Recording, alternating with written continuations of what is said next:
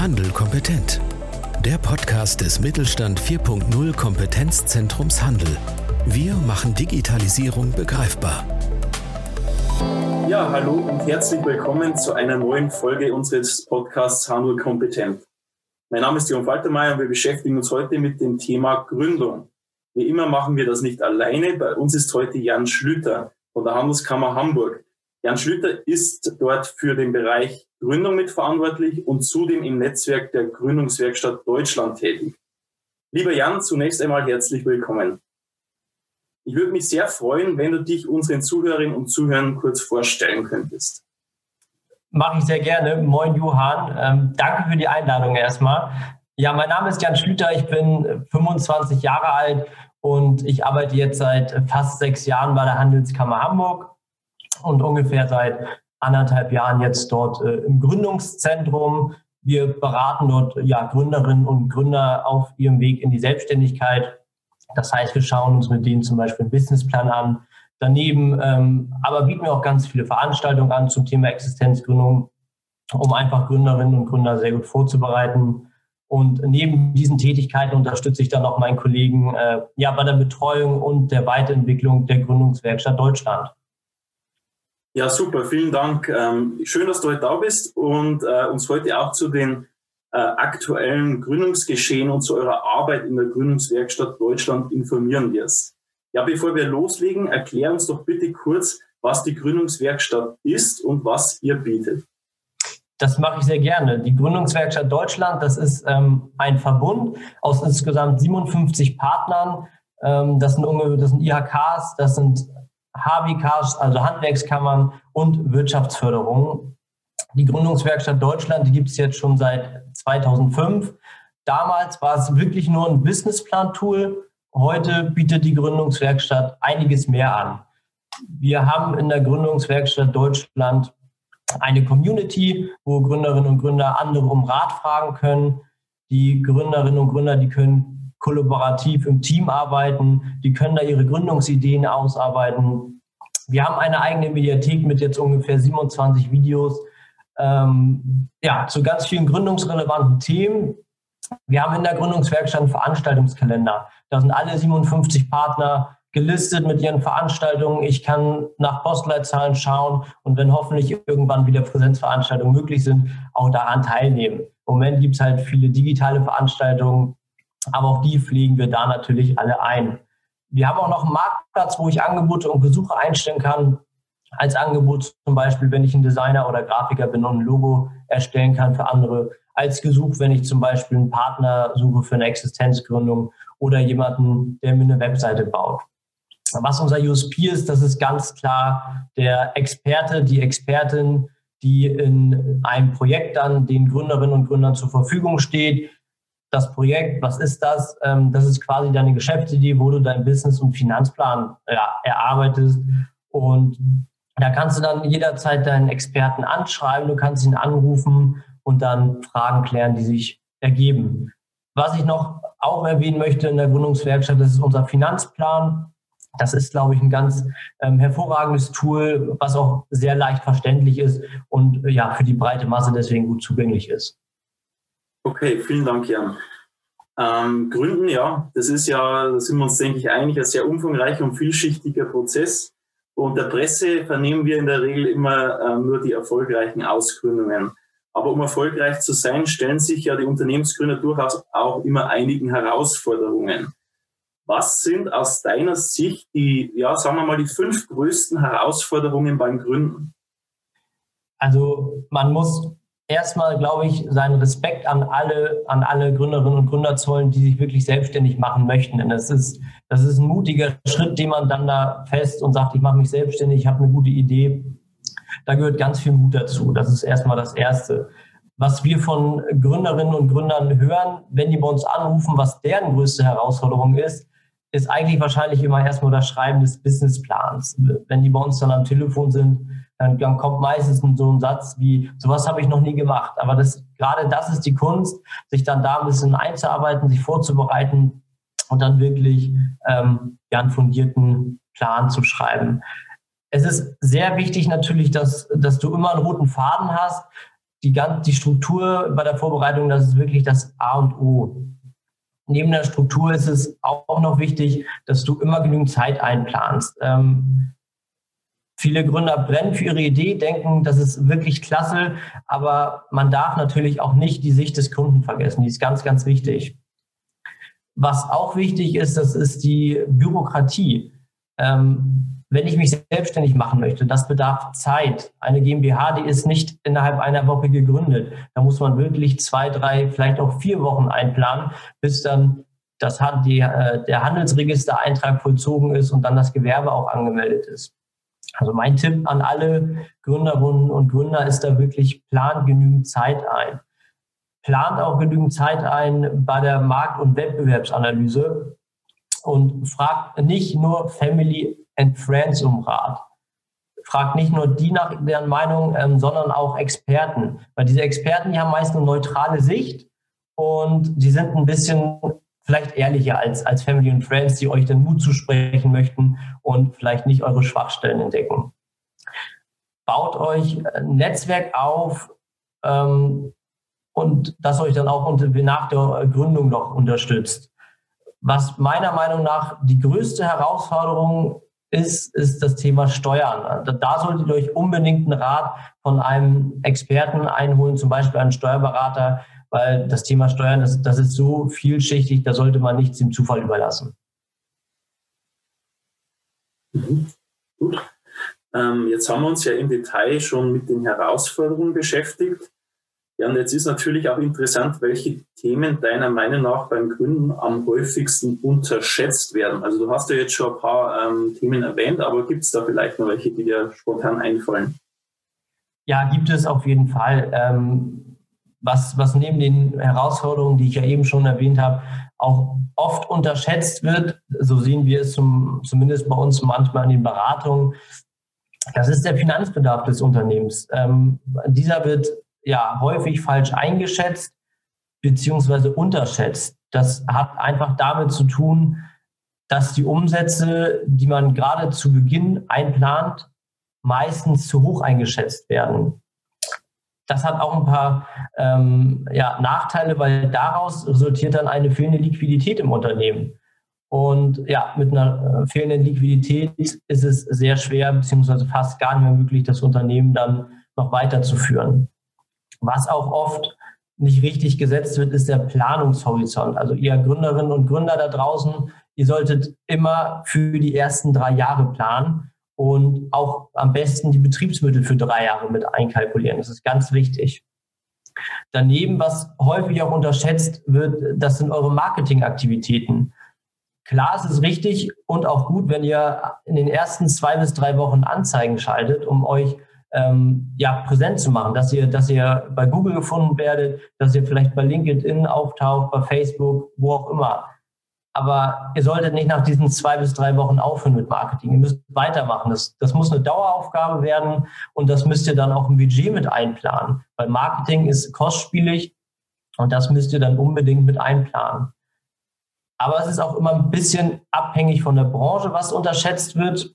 Hm, ich habe da vielleicht ein Beispiel, ein Food Startup, was, was einen coolen neuen Proteinriegel ähm, entwickelt hat und das jetzt in den Läden, zum Beispiel Rewe, Aldi, Lidl, was auch immer verkaufen möchte. Die müssen auf die Kennzeichnungspflichten achten und auch auf das Produktdesign. Ähm, die, Verpassung, äh, die Verpackungen müssen in das Regal passen. Ähm, und da sind auch ganz viele gesetzliche Vorgaben dahinter, die man auch beachten muss das alles kann man schnell mal unterschätzen und dann dauert das natürlich alles noch viel mehr Zeit. Ja, danke Jan ähm, für deine Einschätzungen. Jetzt wollen wir mal noch ein bisschen konkreter werden. Also Unternehmer wird man ja nicht von jetzt auf gleich. Es bedarf ja hier einiger To-Dos. Also wie sieht jetzt das typische Vorgehen bei der Gründung aus? Oder auch anders gesagt, wie kann man vorgehen, vorgehen wenn man jetzt ein Unternehmen gründen möchte? Das würde ich tatsächlich in sieben Schritte einteilen, weil das ist, das ist nicht so einfach gesagt. Das, das muss man ein bisschen clustern, glaube ich, um dann wirklich auch einen roten Faden, wie ich es ja vorhin schon gesagt habe, ähm, ja, dem man dann folgen kann. Punkt eins ist immer die Geschäfte, die prüfen. Ähm, das Fundament äh, deiner selbstständigen Tätigkeit das ist immer deine Idee, die dir irgendwann mal im Kopf ähm, herumgesponnen ist, die du ein bisschen ausgearbeitet hast. Daraus ist dann deine selbstständige Tätigkeit vielleicht geworden und mit der möchtest du doch auch wirtschaftlich erfolgreich sein. Das heißt, ähm, die Umsetzbarkeit deiner Geschäftsidee, aber auch die Tragfähigkeit, die wirtschaftliche Tragfähigkeit, das sind Aspekte, die muss man vorher unbedingt prüfen. Was auch wichtig ist, das ist vielleicht ein blöder Spruch, den ich euch gleich erzähle. Ähm, der Wurm muss dem Fisch schmecken und nicht dem Angler. Das bedeutet, ich als Gründer muss mich auch mal hinterfragen, gibt es für meine Geschäftsidee einen Markt? Schritt zwei, das, das ist die Entscheidung fällen. Die Entscheidung, ob du dich selbstständig machst oder nicht, das, das ist eine Entscheidung fürs Leben. Ähm, die hat weitreichende Folgen. Ähm, egal in welcher Phase oder in welchem Lebensalter du mit deinem Unternehmen dann bist, es gibt da immer ja, Herausforderungen oder auch schwierige Situationen, die du meistern musst, aber aus denen es auch neue Chancen gibt für eine coole Weiterentwicklung, für ein Redesign vielleicht oder für einen Relaunch. Der Schritt drei dann, was wichtig ist, du musst natürlich auch eine Vorbereitung treffen. Das heißt, das war ja auch schon in der ersten Frage, Johann, so ein bisschen mein Tenor, plan Zeit ein. Je besser deine Planung ist und je mehr Informationen du vorher einholst, je mehr du recherchierst, je mehr du dir Statistiken anguckst oder Analysen reinziehst, desto erfolgreicher ist der Start. Ähm, Informationsdefizite sind tatsächlich die zweithäufigste Ursache für das Scheitern von jungen Unternehmen. Schritt vier, das ist ein Businessplan beziehungsweise ein Konzept entwickeln. Das, glaube ich, ist auch eine Sache, die, die sehr viel Zeit frisst. Denn ein sorgfältiger und ausgearbeiteter Businessplan, der bildet immer die Grundlage für einen erfolgreichen Start. Ähm, je durchdachter die Planung ist, desto größer sind deine Chancen, dass das Vorhaben ja, Früchte trägt, dass es, ein, dass es Erfolg hat. Und der Businessplan hilft euch Gründerinnen und Gründern da draußen immer einen Überblick zu behalten. Habe ich an alles gedacht? Was muss ich bei der Unternehmensgründung alles einplanen? Schreibt euch das auf, macht vielleicht eine kleine Checkliste da draus und hakt dann ab, wenn ihr alles erledigt habt. Punkt 5, das ist ähm, ein Thema, was man nie unterschätzen darf, das sind die Finanzen. Du musst nämlich deine Finanzen prüfen, ähm, wenn ich mich selbstständig machen möchte. Dann solltest du dir auf jeden Fall einen Finanzplan erstellen. In, dieser, in diesem Finanzplan, da findest du eine Liquiditätsplanung im Optimalfall. Und da kannst du dir daraus ableiten, wie hoch dein Kapitalbedarf am Ende ist.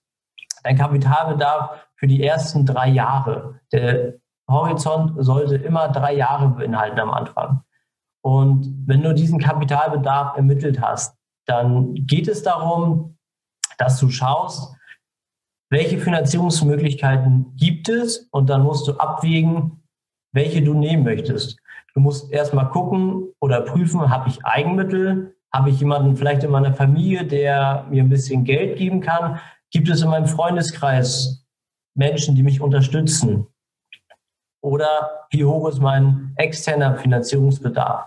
Sollte es nämlich keine Möglichkeit geben, Eigenkapital aufzutreiben, dann, dann musst du dich anderweitig umschauen. Da gibt es dann öffentliche Förderprogramme zum Beispiel, die eine Hilfe sein können. Da gibt es ja eine Vielzahl von Programmen äh, vom Bund beispielsweise, die sind extra auf eine Existenzgründung zugeschnitten und die bieten dann auch ja besonders günstige Konditionen an.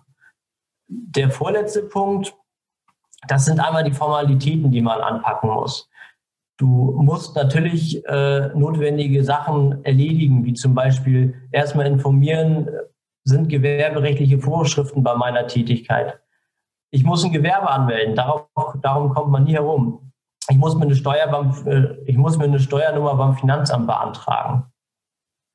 Und der letzte Punkt, der ist eigentlich für immer wichtig, dass es weiterhin beraten lassen. Als, als Gründerin oder als Gründer, da warten ganz viele spannende und vielfältige Aufgaben auf dich.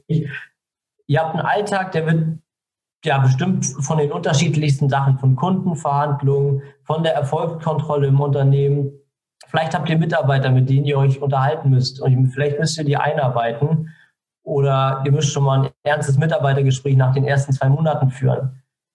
Ihr könnt nicht auf allen Themengebieten sofort Experte sein und sofort alles können. Da ist immer guter Rat hilfreich und ja, Informationsdefizite solltet ihr überwinden, indem ihr euch einfach externen Rat holt. Jan, vielen Dank. Das ist schon äh, sehr umfassend jetzt und wir haben uns jetzt einen guten Eindruck schon mal darüber äh, verschaffen können, ja, wie viele Steps hier eigentlich notwendig sind, was man alles beachten sollte. Jetzt ist halt doch trotzdem so, dass sich oft Gründerinnen und Gründer sehr intensiv mit ihrer Geschäftsidee zunächst beschäftigen. Und die Finanzplanung, naja, auf die stoßen sie häufig dann erst, wenn sie sich mal ganzheitlich ihr Geschäftsmodell erschließen, zum Beispiel jetzt im Rahmen eines Business Model Canvas. Jetzt würde mich einfach nochmal deine Einschätzung interessieren. Du hast ja schon erwähnt, ihr habt ja auch ein Tool, das ihr verwendet äh, und auch gerade hast den Stellenwert schon ein bisschen herausgestellt. Aber nochmal die Frage einfach, welchen Stellenwert nimmt jetzt für dich die Finanzplanung ganz konkret bei der Gründung ein? Und gibt es hier eben ein, ein Tool oder wie, wie geht ihr hier vor? Wie äh, geht ihr ähm, bei der Beratung vor in Sachen Finanzplanung? Ja, kann ich gerne mal nochmal darauf eingehen, auf die Finanzplanung, weil ja, mit den Finanzen steht und fällt ja immer ein Unternehmen. Ähm, in der Gründungswerkstatt Deutschland, da gibt es einen Finanzteil, der ist, der ist aufgegliedert in, in Annahmen, in, in einen privaten Finanzbedarf, was ich privat als Person im Monat brauche. Ich brauche Geld zum Leben und dieses Geld muss ich aus meiner unternehmerischen Tätigkeit erwirtschaften. Sonst kann ich als Privatperson nicht leben und das ist blöd. Dann gibt es da noch ähm, den Kapitalbedarf. Ihr müsst immer erstmal schauen, wie hoch ist mein Kapitalbedarf, was habe ich an Eigenmitteln und was bleibt dann übrig, was ich noch an Geld ja, mir besorgen muss. Dann ist auch immer die Liquiditätsplanung wichtig. Das ist sozusagen der Zu- und Abfluss auf eurem Konto. Guckt, dass euer Konto im besten Falle nicht ins Minus gerät. Also müsst ihr vielleicht einen Kontokorrentkredit in Anspruch nehmen mit sehr hohen Zinsen, was immer nicht gut ist. Und ja, dann in der Umsatzplanung guckt, dass ihr den Umsatz realistisch einplant. Wir in der Beratung sehen das, wenn ihr da auf einmal in den ersten Monaten exorbitant hohe Umsätze plant. Das ist meistens unrealistisch. Auch ist es unrealistisch, dass die Umsätze vielleicht über zwölf Monate gleich bleiben. Es gibt mal Schwankungen, es gibt mal ein Sommerloch, aber auch ihr investiert, investiert, ja nach, nach einiger Zeit mehr und mehr Aufwand und dann sollten auch die Umsätze steigen. Also die Finanzplanung ist wirklich das A und O. Kniet euch da rein, fragt Experten um Rat, wenn ihr da nicht sicher seid, aber nimmt das nicht auf die leichte Schulter. Okay, klasse. Vielen Dank für die Infos. Ähm, ja, jetzt haben wir uns ja mit dem Gründungsprozess beschäftigt, haben ein paar Tipps gegeben, wie man äh, richtig vorgehen kann. Jetzt würde mich natürlich oder würde uns natürlich auch noch interessieren, wie es mit dem Gründungsgeschehen ganz allgemein derzeit in Deutschland aussieht. Ähm, in welchen Branchen und Produktsegmenten wird zurzeit häufig gegründet? Kannst du uns da ein paar Infos dazu geben? Tatsächlich ja, wir haben ja ein bisschen mal geschaut, wir haben Daten ausgewertet. Aber was, was man jetzt gerade zu dieser besonderen Zeit sagen kann, gerade während einer Pandemie geht halt alles eigentlich, so sehe ich das zumindest, in Richtung der Digitalisierung. Selbst klassische, ja nicht Digitalisierungsbranchen, ich finde, der Einzelhandel ist sowas eigentlich, der digitalisiert sich. Es, er muss sich digitalisieren. Ähm, es gibt jetzt Click and Meet. Das, das, das muss man übers Internet sich aufbauen als Einzelhändler. Da muss man, da muss man Geld in die Hand nehmen, um sich da ein Produkt zu kaufen, um Click and Meet umsetzen zu können ohne Corona, was die Top 3 Branchen sind, das sind ganz klar auf ja, Top 1, das sind Dienstleistungen. Häufig haben wir da bei uns ähm, Geschäftsideen, die was mit irgendwelchen Plattformen im Internet zu tun haben. Plattformen für, für irgendwas mit Netzwerken oder mit Angeboten unterschiedlichster Natur. Platz zwei, so schätzen wir das ein, ist dann wirklich der Handel und Platz drei, das ist die Gastronomie. Mhm. Super, vielen Dank ähm, für diese wirklich sehr interessanten Einblicke in diese spannende Thematik. Ähm, jetzt äh, abschließend einfach mal nochmal gefragt, Welche Empfehlungen würdest du jetzt direkt unseren Zuhörerinnen und Zuhörern da draußen, unseren Gründungsinteressierten mit auf den Weg geben? Also welche Empfehlungen würden dir noch einfallen, die du auf jeden Fall mit an die Hand geben möchtest? Auch wenn, wenn ihr Gründerinnen und Gründer meint, ihr seid gut vorbereitet. Mein Tipp, auch wenn er sich sehr blöd anhört, bereitet euch noch besser vor. Hinterfragt nochmal alles, recherchiert ein zweites Mal, recherchiert bei einer anderen Quelle. Schaut euch unterschiedliche äh, Formate an und ja, guckt einfach, dass ihr wirklich von A bis Z an alles gedacht habt. Ist euer Geschäftsmodell auch während Corona erlaubt und umsetzbar? Ganz wichtig, prüft das. Das sind, das sind Sachen, die habt ihr vielleicht, wo eure Geschäftsidee 2019 euch ähm, mal in den Kopf gekommen ist, noch gar nicht mit bedacht. Aber jetzt ist leider Corona gerade der Herr der Lage bei uns und da müsst ihr auch überlegen, könnt ihr mit eurer Tätigkeit auch während Corona, ich sage mal, überlegen. Fragt Experten um Rat. Äh, guter Rat ist teuer, aber guckt sonst, dass ihr manchmal auch Experten, ja, vielleicht im Freundeskreis habt, wo ihr mal eine, eine gute Meinung ähm, erfragen könnt und die euch dann wirklich weiterbringt. Auch die Industrie- und Handelskammern in Deutschland, die sind da gern Ansprechpartner beim Thema Existenzgründung. Wir probieren da sehr gern euch dann weiterzuhelfen. Wir bringen ja viel Know-how mit und wir sagen mal so, auch wenn wir nicht weiterhelfen können, kennen wir dann meistens jemanden, der weiterhelfen kann. Und so kommt dann das eine zum anderen und dann wird eure Frage doch noch beantwortet. Nutzt auch gern ja, regionale Veranstaltungen. Im Moment finden ja alle digital statt, aber wenn es irgendwann mal wieder möglich ist, nutzt diese Veranstaltung, um euch Wissen und Know-how anzueignen und netzwerkt. Netzwerkt mit anderen Gründerinnen und Gründern. Vielleicht bekommt ihr dann auch nochmal eine Idee, der eine hat daran gedacht, oh, da habe ich nicht dran gedacht, da sollte ich aber nochmal nachgucken, ob ich das auch so machen könnte. Das kann immer sehr viel helfen. Ja, vielen Dank, Jan. Und jetzt, glaube ich, äh, freut es uns natürlich auch sehr, dass wir noch alle Zuhörerinnen und Zuhörer da draußen auf ein baldiges Event aufmerksam machen dürfen. Das Mittelstand 4.0 Kompetenzzentrum Handel präsentiert nämlich in Kooperation mit euch, mit der Gründungswerkstatt Deutschland, am 26. April die Retail Pitch Night. Und auf unserer digitalen Startup-Bühne bekommen dann auch fünf junge Unternehmen aus dem Handel Gelegenheit, ihre innovativen Geschäftsideen vorzustellen. Es winken tolle Preise und wir werden auch interessante Gäste mit dabei haben. Ja, es sind noch anderthalb Monate hin zur Retail Pitch Night. Ich, freue mich aber schon sehr auf das Event, bin, bin wirklich gespannt. Ich freue mich sehr auch, dass wir ja, drei hochkarätige Gäste gewinnen konnten. Das ist einmal der Thomas Jazombek, das ist der Beauftragte des BMWIs für die digitale Wirtschaft und Startups.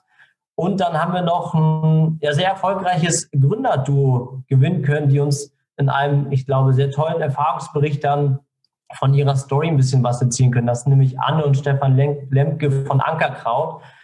Wenn man sich die Story mal hinter Ankerkraut anschaut, da gibt es auch Videos bei YouTube zu, habe ich schon mal geguckt. Sehr interessant und sehr cool. Deswegen, ich freue mich da, diese drei Gäste mit dabei zu haben. Ich glaube, Johann, das, das rundet die Retail Pitch Night dann nochmal mit den fünf äh, Startups, die dann pitchen werden, sehr gut ab. Ja, ganz sicher. Und ähm, wir wollen natürlich auch nochmal darauf hinweisen, die Veranstaltung ist natürlich nicht nur für Startups gedacht, sondern für alle Interessierten, ist für alle zugänglich melden Sie sich gerne äh, an. Und weitere Informationen gibt es auch in der Veranstaltungsrubrik unter kompetenzzentrumhandel.de.